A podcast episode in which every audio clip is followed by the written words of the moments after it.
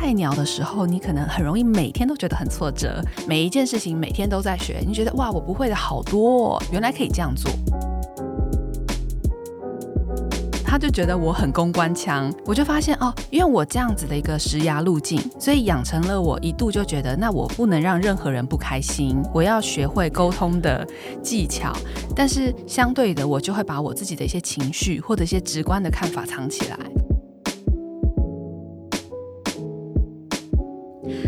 大家好，我是 Grace，欢迎收听。最近工作还好吗？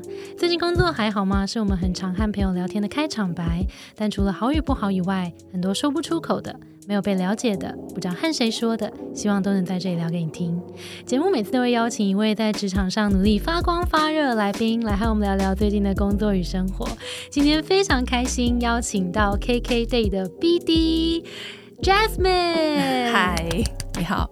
对，Jasmine 其实她的职涯历程非常的精彩。她从饭店业的公关到旅游媒体的记者，然后到航空业行销，然后再到旅游电商的行销。对，然后后来又变成旅游电商业的呃 BD。BD 对商务拓展。好，我们就可以好好来聊说这个行销呢，到底走到后来为什么会选择 BD 这条路呢？我觉得应该会有很多很多有趣的故事可以跟大家分享。我们就请 Jasmine 来小小的自我介绍一下。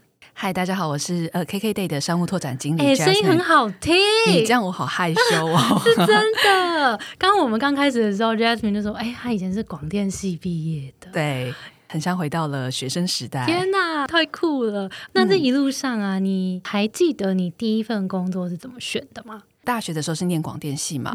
我们那个年代，我不确定现在的大学生还有没有。我们那个年代有一个系统叫做 BBS，就是每一个学校你有自己的 BBS，然后上面会有真才版。大二大三的时候开始注意到，哎，原来有一种工作，你只要去几天。一天或两天或三天都可以，它叫做 part time，但是它其实是那种公关公司或者是大企业他们在办 event 的时候，他们会需要等于临时的人力过程里头，我就参与非常多的企业的活动。那时候的薪资其实会比你可能在一般咖啡厅的时薪好一些，又有趣。嗯，所以我大学后面的一年多两年就接了非常多这种工作。刚毕业你就是真的很幸运，我丢的第一份工作就是活动公司。了解，所以其实你的打工经验对应到第一。份工作听起来还蛮顺理成章的，因为就是跟你的过去的经验有关，然后也做了很多的活动。那后来又怎么移动到下一份？我觉得在这种 agency 端，无论你是广告公司、广代公关公司、活动公司的优点，就是你可能会有非常多手上的客户。嗯，那我那个时候其实也没有多想，可是我就从。最喜欢的客户里面，中间有人要离职有缺，所以以前我的客户的主管就问我要不要过去。哇，那我就过去了。被挖角哎，大概是这样。然后 干嘛？继续跟前公司合作。所以我以前的前公司的主管就是很像我有两个主管，因为我等于从 agency 端跳去客户端。嗯，那我就发现说，哦，那我其实比较喜欢待在客户端。嗯，我觉得这个。影响在于，当你在 agency 的时候，我们其实是收到客户的需求的。他今天要很明确的办一个记者会，他要办一个跨年活动，他要办一个什么活动，有多少钱？其实他们已经有想法了，但你是把它执行出来的那个人，你怎么把它执行的很有创意、很好玩，大家参加的人都很快乐。嗯，可是你没有办法参与前端，为什么我要办这个记者会？就是这些主题从哪里来的？他怎么走到这一步？你是没有办法参与，后面的策略是没有参与的。对，所以我觉得后来进到客户端，我最喜欢的是，那我可以参与整个从头开始规划的过程，开始有了你可以参与决策跟做比较长线思考的一个选择。嗯，OK，所以其实也是这一个 move 让你发现，其实能够参与更核心的工作是你更喜欢的。这也是很棒的发现呢。我那时候就知道说，我想走行销这个路。在当时那两份工作累积的经验比较多，是在 events 跟 meeting 的部分，然后还有记者会的部分。我那个时候也很单纯，我觉得行销可以分三个 part，就是 events 这个部分是一个，广告是一个部分，那 PR 是另外一个部分。然后还有其他，就是我觉得它分成几个大块状。那我想说，好，那我接下来想要继续往前去，我想要用工作的经历去把行销需要具备的 know how 去把它累积起来。嗯，所以。我就决定，我应该要跳出那个我已经待了超过五年的熟悉的环境，再去找一个新的产业累积，就是行销更多的 know how。嗯，刚好那时候，呃，六福皇宫在征公关，然后我就去应征了。我大概是从那个时候正式的踏入旅游业。OK。那你在旅游业里面发现了有没有一些你喜欢跟不喜欢的地方？因为感觉你后来在旅游业就虽然是旅游业也很广嘛，那你也是好像几乎就在这个产业里面了。你是发现了什么？呃，旅游业的每一个角色都有这样的特性，但在航空这块可能是最明显。同样在交通运输业，简单来比较，你今天搭公车也是交通运输业，你搭高铁、搭火车都是交通运输业。可是跨旅游业的 航空的 交通运输业，通常我们在的客人百分之八十是快乐的。他可能是要出国去旅行，他可能是要小情侣去约会，他可能是出外出差，然后要返家的呃商务人士，或者是念完书的游子，就是提供同样的产品、同样的服务里面，我们其实在做的是一个快乐的产业。那在饭店也是这样子的，你会接触到非常多的人们，他们其实会从这里面得到的是快乐的回忆，这个是很直接的一个关系的。哦，原来是这样。我自己觉得，哎，我觉得 Jasmine 分享超棒哎，就是很多时候我们不知道怎么选产业，其实从这个地方小小的地方切入也是很棒的发现。譬如说像刚刚 Jasmine 的分享，就是他其实跳过不同的产业，最后他发现他喜欢这种服务这些有期待的，然后快乐的人。那这些人在哪里？旅游业里面很多，所以如果你喜欢这个这个气氛，或是服务这样的人群，也许。呃，旅游业就会蛮适合你的。嗯哎，我第一次听到这样子选择产业的方法，哎，我觉得很棒，哎，我觉得很棒，是一个是一个新的观点。非常谢谢 Jasmine 跟我们分享，谢谢你喜欢他。我今天讲话如果有一点点烧瞎，就是先跟听众说声抱歉，因为我今天带了一般的那个。工作坊，然后是盖洛普的工作坊，帮一些朋友的公司在做这个企业内训。然后刚刚就在在讲到这个，我就觉得蛮有趣，因为其实每一个产业它可能需要的人才特质不太一样。譬如说你提到的旅游业，它可能因为跟每一个人 to C 的这个 market 是很有关系的。怎么让这些人都开开心心的在你提供的服务里面获得快乐，他就会对你很很满意。这基本上是这个产业的特性，所以可能。People skill，或者是你对人的洞察，其实是蛮重要的。好，那呃，你还记不记得？就是因为你的你也换过很多工作嘛，对，然后有很多不同的经验，到现在也是一个资深工作者了，相信现在是很专业。那有没有记得你以前菜鸟的时候，有没有一些糗事啦，或是一些挫折啦，可以跟我们听众分享一下？我觉得菜鸟的时候，你可能很容易每天都觉得很挫折。真的假的？比如说提案写不好啦，被主管退提案啦，然后跟设计沟通。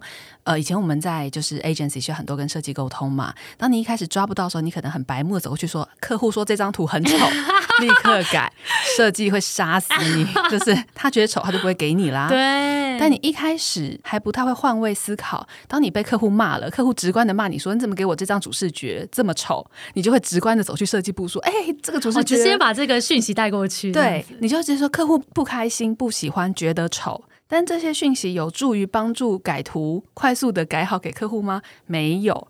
在 agency 的时候，那时候每天在学，是你不只要学怎么写提案，你不只要学怎么抓住客户想要的的内容在哪里，然后吸引他们的哪里，每一件事情每天都在学。你觉得哇，我不会的好多，然后一个一个学。那学沟通，对客户沟通，然后对跟你一起平行合作的部门沟通。那时候我觉得每天都觉得哇。原来可以这样做，嗯，原来这个经验里面让我知道，说下一次我就知道，我去的时候说啊，客户觉得这张图很有特色，但是呢，那他们今年希望主打和平或者是环保，说话艺术来调整一下，来符合他们的主题，不然呃，讯息好像有点难表达出来。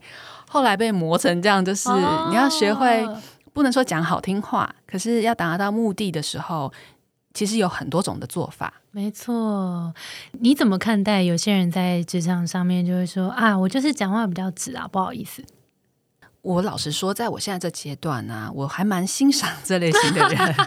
就是我觉得这跟每一个人职涯的路径有关。因为我一开始就进了 agency 嘛，所以我们就会一直被磨磨到你要了解沟通的艺术，要讲到可能大家都是舒服的，那比较能够接受的这种沟通的话术。然后后来我做了公关，公关更是一个讲究，你要按耐好记者们，因为你先说服了媒体，媒体才会去写出。好的报道，帮你说服读者，这是一个一连串的部分。我们被训练到，你基本上尽量不要表达负面的情绪，或者是你不要用负面的文字。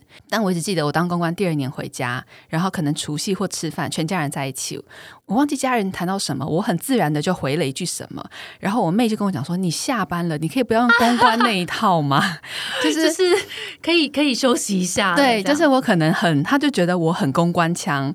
那一年我印象很深刻。我就发现哦，因为我这样子的一个食牙路径，所以养成了我一度就觉得，那我不能让任何人不开心，我要学会沟通的技巧。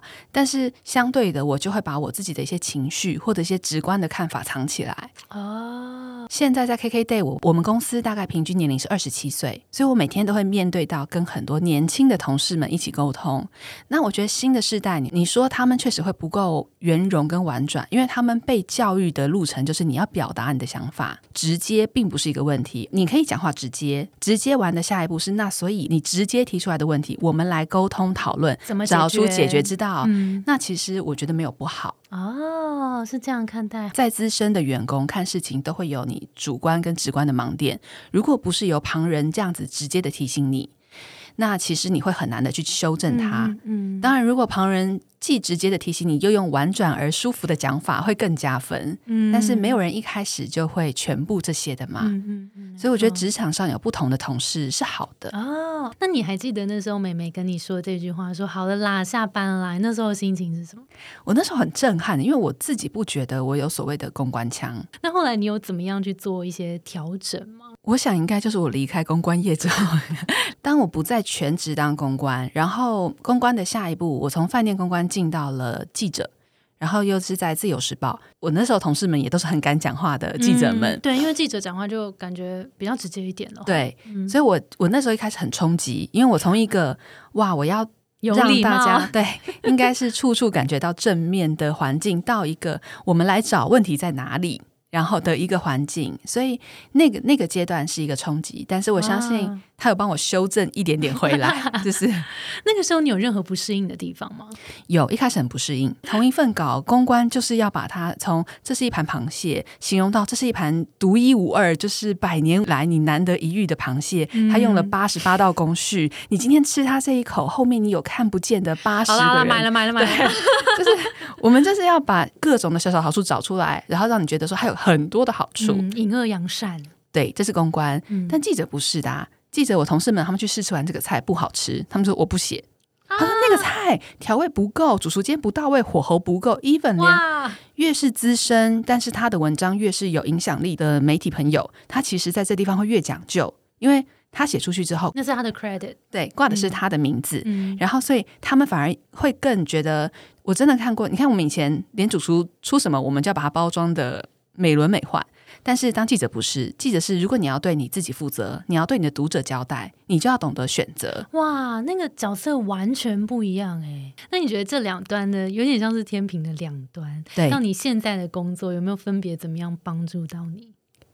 呃，我当记者其实只当了一年。为什么去当记者？是因为我在当饭店公关的时候，我太常发新闻稿了。我的媒体朋友他们觉得我可以写，所以他们就说：“哎，你很容易被挖走。”哎，对对，我们等下来分享一下，到底怎么样被挖，好不好？好，没问题。所以我也觉得那很好啊。我从把一家饭店的七间餐厅推出来，到我其实有七百家餐厅可以吃，这样的世界应该更广阔。可是那时候我不懂得选择，去了媒体之后，我发现我遇到了跟一开始在 agency 同样的问题。我在饭店里面的时候，可是我们是可以讨论这一季要推什么的，这一季我们主打什么的，想要的那个规划，对不对？对。那虽然说可以这样每一天去接触不同的品牌，然后不一样的。美食或旅游也好，因为我其实是跑美食旅游线，但是我没有掌控权，我只能够报道，我只能够把别人准备好的故事或素材或餐写出来。我觉得那一段时间就让我了解了，我想要参与的还是回到从头开始。我们是可以根据每一次你。做这个 event 或者是办这个活动推这个主题，是因为有什么样的考量？嗯，然后它不是一次的报道或是一次的活动结束完，你的参与程度就没了。嗯，了解。那我们就来聊刚刚的前面的几段，好像都是因为呃有合作过的的公司或者是企业就把你挖过去了。你觉得他们是在你身上看到什么，然后很想要跟你一起工作？有没有问过他们？哎，这是一个很好的问题耶。大家一开始可能都觉得我看起来还算好相处，就是 好像很好讲话，我我不知道，就是很亲切，很亲切。对，可能一开始就觉得，那好像这份工作要求的工作条件我都具备了，因为他们会看到嘛。比如说，你看我从第一份工作开始，他们看得到我其实执行面跟发想面都没有问题了，那好像又有点亲切可以相处，所以就是我觉得这帮助我还蛮容易拿到机会的。嗯。OK，了解。所以第一个是能力面有被被看见嘛？因为你一定是合作过，然后你会知道这个人是不是可信赖，他在身上比较不会出包，对不对？我可以完全的信任他，合作起来很愉快。那第二个就是个性特质面，是不是可能也因为有合作过，所以会发现他好像跟我们公司的文化啦，或是大家同事气氛好像是可以相处的。所以能力跟特质都因为在合作过程当中算是有被看见、被重视，所以就被邀。请过去了，对不对？所以如果大家对不对，好好把握一下每一次的专案，说不定机会就在你身边。对，好，Jasmine 其实呃，在广大的行销范畴里面换过蛮多不同的工作，所以刚刚可能有提到从公关开始，然后到行销，到撰写文章，可能记者这边，然后后来又到 BD，你可不可以大概？帮我们简单的分析一下这几个不同的角色，他们分别在做什么？然后你觉得哪一个能力是最能够帮助这些角色发挥的？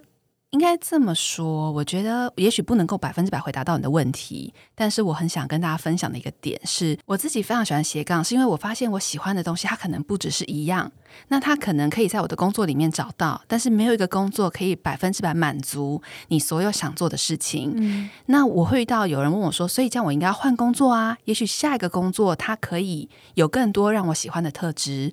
但是我后来发展出来是这个工作，我喜欢它百分之七十就够了，因为剩下的三十我会去发展在我的斜杠的地方。比如说，我还是很喜欢写作，所以我持续的写。嗯，那你要先累积你的作品，它可能是你工作上面的，或是你私人的，先继续的累积，你才有机会被看见。看见了，你才会有更多的机会。那机会会帮你带来机会。嗯，所以我后来就真的很认真跟我同学说，其实你要写，你随时都可以开始写。因为你写了，你就有机会。但我记得那段对话到现在已经过了三四年了，然后他都会跟我说：“可是我工作很忙，我工作很累。”然后等到我记得大概一年前我们讨论，他说：“我觉得我现在写不出来了。”我觉得很可惜。嗯，其实不是每个人一开始都可以写的，或者是有机会的。但是如果你想要，你想要更多的机会或更多面向的发展，你有时候不一定要等别人邀约你。你可以自己开始，自己先开始累积，它可以增加你被看到的机会。嗯，其实听这段真的蛮感动的，然后我觉得。这段话也真的想要送给所有想要斜杠的朋友，因为很多人都会心里想着说我要开始做某一件事情，然后可是其实光想是不够的，它是不会发生的。我自己也有一个街舞老师的身份，对，然后大家有时候也会觉得觉得说啊，你很棒，怎么会有现在都还可以招到这么多的学生？然后好像哇，你到现在这个年纪了还可以继续跳舞，好棒哦！可是其实有时候就会觉得说。大家上班其实都很忙，大家都有各自的事情，但是可能我会固定把礼拜二的晚上留下来，我就是去教课，所以我固定这件事情。当你变成一个习惯，做超过十年，其实你想想看，你现在开始做，跟你做了十年，其实那个差别是非常非常大的。所以有没有去坚持，有没有投入它？你如果喜欢它，你愿意为它投入多一点，其实它就会回应给你同等的。的回报，我觉得前面很长段时间会是你付出的。我后来很不喜欢大家说我幸运。对我也不喜欢，我我从来不会跟别人说，我觉得你很幸运，因为我觉得那背后都是看不到的努力。对他今天得到这些机会，其实你他可能得到一，但他一定背后付出了也许八九甚至十二分的努力。嗯，然后他是没有在 social media 上面抛出来的。我们半夜写稿 翻译的时候，累死了，超丑，然后还是对谁会来抱怨说我为什么要做这件事？我好累哦。对啊，所以对啊，送给大家，如果大家现在可能一边听有想到想要做的事。也蛮鼓励大家就开始做，也许现在就可以做，或是明天就可以开始做了。好，非常感谢 Jasmine 的分享。好，那后来是怎么进到现在这份工作的呢？我记得我在酷航的呃某一年的 review 上面，老板就问说明年你希望做什么？我那时候那一年我就写说，好，我希望我有一天会进到电商产业，旅游业的电商。哪里来的 idea？我因为我就想说，那个时候 Airbnb 刚出来，啊然后 OK KKday 也刚出来，我就发现有很多这样新的平台。我自己给自己设定的是，那我希望我有一天进到 Airbnb 或者是 KKday 这样的地方。我就看到 KKday 开始真人，然后 我就去了 KKday。哦，但当时我做的就是我一开始介绍，那时候做 marketing，我很喜欢这个环境，可是这个工作内容其实好像不是完全是我想要的，所以我又再次回到了航空公司。哦，OK，就是嗯，那时候联合航空的行销前任行销离职，大家就跟我说，联合航空现在有行销缺，你赶快去。然后我就回到了航空公司。那在航空公司，我又再多待了可能不到两年的时间，就遇到了疫情，所以去年底是我们谷底的时候，我是去年底回到 KKday 的。OK，去年底很惨，全球的航空业，你的航班被取消，你的客人就是被退费，你每一天能够处理的就是客人无止境的打来客诉说，请问我的票什么时候可以开了？然后你们什么时候退我钱？就是这两个议题了。我还遇过同业抱怨说，客人现在打电话说他在我们航空公司楼下，说我们不退他钱，我就要自杀。太夸张，我们每一天都在那个状态里头，辛苦了。那你当然不可能有任何的 marketing fund，然后机票赞助这些都不要想了，全部都没有了。那在那里面，我就在想说，那我还能做什么？我能够为公司，我从来没有这么怀疑过我自己。可是，当你是一个行销，你手边没有任何的资源跟预算，呃，那时候还透过我在 KKday 学到的技能，开始做电子报，用各种的网络的平台做线上的游戏。可是沟通完还是不能出啊，我还是没有飞机 对呀，对我还是没有机会这。真的就是江郎 才尽。对，那我又是一个很喜欢每一天做不一样事情的人。那那段时间，我的 KKday 的老板，就我们营销长，他就来跟我讲说：“你现在航空公司很无聊吧？不能够做事情吧抓时间哦，？” 他说：“是这样子的，我们要成立航空组了，你要不要回来啊？你可以做各种包机啊，你以前不能做的，你都可以做哦。那个时候很会说服人。对啊，你想想看，你就是一个喜欢做不一样事情的人啊，而且你以前做一家航空，你现在全世界航空都可以哎，合作、他很了哎解你。我就在想一个月，就是一般人进了航空，真的就不会出去，嗯何况你是又回到旅游店上，真的很少人会走这个路径。可是我就被他打动了，我就觉得。对我真的好想做不一样哦，我还是好想要，就算现在国境没有开，不能够飞，可是我还是很喜欢这个产业。那我在航空公司里面，如果能做的有限，跳出来，我在旅游电商，像我们今年初一月的时候卖了华航的七四七退役包机，这是如果我持续待在我的外籍航空公司是不会做到的嗯案子。嗯但是回来一回来他就叫我接，很快的时间就要卖。那一开始大家都不看好，同意还说、你们傻傻的，现在卖伪出国能卖吗？那个时候啦，然后我们三分钟全部的机位就秒售了。哇，你怎么做到的？嗯、我觉得 好，这时候我要说我很幸运。这时候很幸运。OK，当然，你说所有的行销渠道能铺的我都铺了，可是因为我自己是航空迷，那架航班老板收到包的时候，我就完全的说好，那我会去做好它，是因为我知道那架航空它的机型是有非常多故事的。那个七四七空中女王对航空迷来说是非常多人过去十年二十年，你小的时候出国一定会搭到的机型。啊它在全世界没有剩几架了，它的独特性在于那是一个时代的结束，而且你可能再也搭不到了。你绝对再也达不到了。那它是有它的特殊性在的，OK，所以我觉得抓到这个特殊性就是一个很重要的能力啦，因为不是每个人都抓得到这个特殊性吧，不会每个人都这样包啊。所以我就回到了 KKday，然后开始处理了航空组。就没有想到泡泡来的太快，就是旅游泡泡一下子就出现了，所以我就从今年二月底开始做旅游泡泡，就做到了现在。哦，我想要回馈刚刚的那段故事，请说。我觉得这段故事就是 Jasmine 真的应用了这一路上所有的能力，因为其实你刚刚有提到公关的能力，就是把一件一个切角做好，把一个可能小的东西，可是可能大家并没有注意到的一个特色，让大家放大出来被看见。所以为什么七十七这个老飞机，我们为什么要去搭？因为它搭的是回忆呀、它是时代的眼，它真的是时代的眼泪。所以其实你是从公关这一块累积这个能力，所以你挖到了这个特点。然后为什么你会这么理解这个航空业、航空迷到底在在意什么？因为你也在航空业待了好一阵子。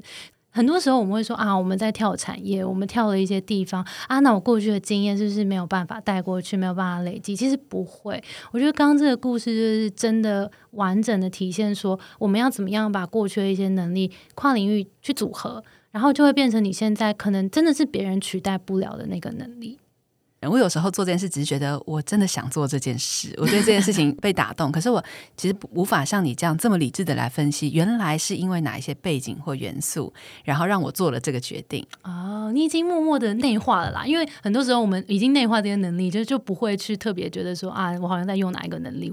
好，那刚刚讲到那个旅游泡泡，对不对？你要不要跟听众聊聊说，呃，旅游泡泡是一个什么样子的服务？旅游泡泡，它其实是呃两个国家，他们会出于信任的机制，互相开国门，让双边的国民可以前往旅游的一个方式。台湾的第一个旅游泡泡就是跟博流，因为博流被选中有两个原因，第一个是因为它是我们的邦交国，我们在全世界做了博流之后，我才去研究的。我们目前在全世界有十五个邦交国，离台湾最近的邦交国就叫做博流啊。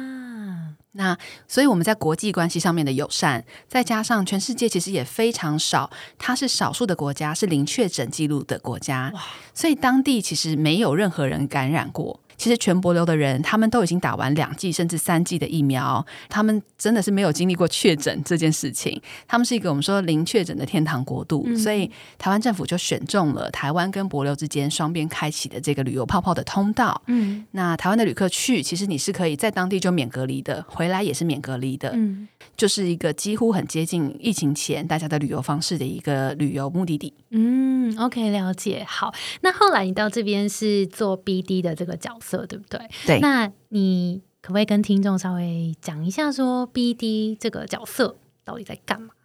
最重要的工作重点，我觉得是要找到对的 partner。嗯，那个 partner 可能是你在公司的 partner，但是身为 BD，我觉得你在开发商品的时候，找对对的 partner 也很重要。像我们一开始在博流的时候，我们去博流当地，当地人连报价给我们都不愿意。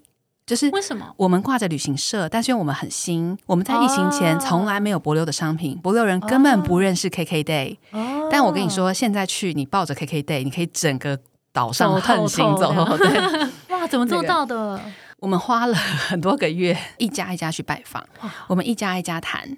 博流人他们是南岛语系，就是跟我们的原住民非常的像，然后他们其实个性或者是生活习惯有些很多的共通点。博流是不接受移民的，他们是一个很不能说封闭，他们是一个很自己的一个世界这样子。所以我们透过一家一家拜访，然后一家一家帮我们转介绍，我们是这样子延伸出去的。哇！所以我觉得中间过程中我们遇到很多当地 local 的 partner，因为。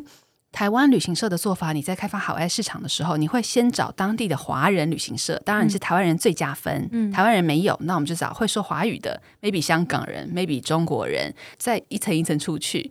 那这是大家习惯的方式，但是我们一去。就是直接找我现在在当地合作的对象，有博流人，有日本人，有韩国人，然后有在那边工作的菲律宾人，然后欧美，就是各种国家在那边的旅游产业的业者，我们其实全部都去拜访过，跟现在就是大部分都是签下来合作的。OK，了解，酷。我觉得现在成就感是你把一个市场从大家认识它的样子，可以发展成不同的面向。嗯，然后我我很沮丧的时候，比如说这一个航班卖不好，或者是说因为。一些外在因素影响销售的时候，我就会回去看 K K Day 的每只商品，它其实都有功能叫做评价。嗯，你参加完了之后，你只要回去评价，你就可以得到大概四十二块钱台币，我们说三块钱美金左右的回馈。然后我就会回去一个一个看客人写的每一个评价。我觉得其实人都会有累的时候，在职场更会有累的时候。那无论你是 B D 或者是。你很重视你的商品，你会需要开发的这样的一个功能。相对，其实你会有正能量耗尽的时候，你会需要补充它，所以你要找到自己的方法去累积，嗯，重新的帮你自己充电。我很沮丧的时候，我就回去看，看到客人正面的评价，我就说，所以我要继续努力，我一定要把当地的大家还不认识的玩法，把它开发出来，在 KK 的架上。我会期待每一只新的商品下面都会有越来越多这样子的去玩过的客人留言，分享小的评论。分享照片，我们不止卖机票了，我们把当地的旅游的商品，这是我在做的 BD 商务拓展，我们把当地各种你从来没有玩过的行程全部开发出来，嗯，然后让台湾客人可以去，然后让当地的故事可以被听见。嗯，我觉得那个那这个部分带给我的成就感，完全理解。因为像我们也是做内容，然后做 podcast 等等这些，对，因为其实当然也会有很累的时候，因为要不断的产出。可是如果大家有收到大家的一些留言回馈，然后说有帮助到大家做职业选择啊，或是破除一些迷惘状态，其实我们也会很有成就感。嗯，对，所以大家不要吝啬你们的评论，不管是真的在 KK Day 或是听我们这个节目，如果 有任何正向评论，都欢迎到那个我们的去留言，给我们留言一下。好啦，那今天谢谢 Jasmine 跟我们分享了非常多旅游业的职业选择的很多精彩的故事。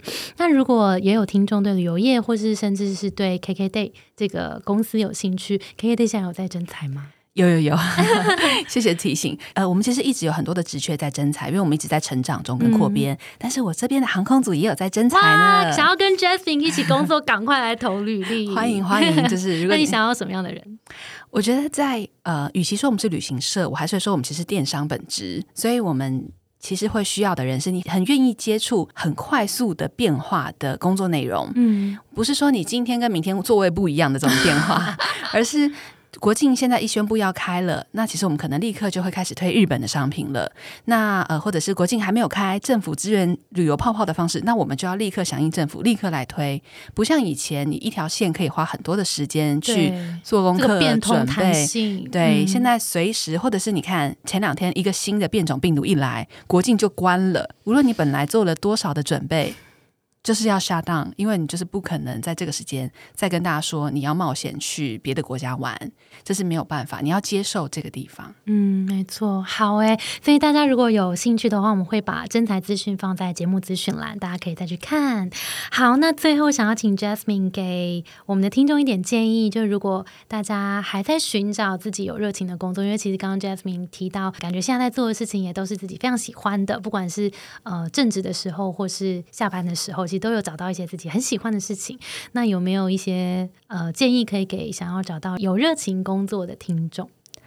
好，我的建议是，如果你觉得嗯你的正职工作它已经不能够激起你的火花了，或者是你想要更多的挑战，那以前大家会觉得那你直接换个工作，但是我也会建议，也许其实你有一些 part time 的方式接触你心目中有兴趣的产业。或者是你可以开始累积自己多元的技能，让你会有更多的选择。嗯，我觉得这也是一个很重要的、很重要的小提醒，因为的确很多人会想说啊，那我就换一个工作就好了。但其实没有一份工作是百分百可以符合我们的，因为其实像现在我自己创公司，也没办法百分百每个工作都是自己喜欢的，这真的很难啦。工作就是伴随着喜欢跟不喜欢的，这是一个常态。所以也许下班你可以多去找找自己有兴趣的事情，也是一个蛮好的选择。然后开始做，开始实践。好，今天非常非常感谢 Jasmine 的分享。那我们今天的节目就到这边喽。我们的节目是最近工作还好吗？如果你在职涯上有遇到任何的烦恼，欢迎到节目资讯栏看我们更多的服务。谢谢你的收听，我是 Between Ghost 的 Grace。我们相信职场不是一个人的战斗，一群人一起前进，绝对比一个人走得更踏实安心。我们会陪着你一起把职涯走得更顺利。如果你也喜欢我们的话，欢迎订阅我们的 Apple Podcast，分享给你身边的朋友，或留言给我们。也可以到节目资讯栏追踪我们的 IG 和社团。那我们就下周见喽，拜拜，拜拜。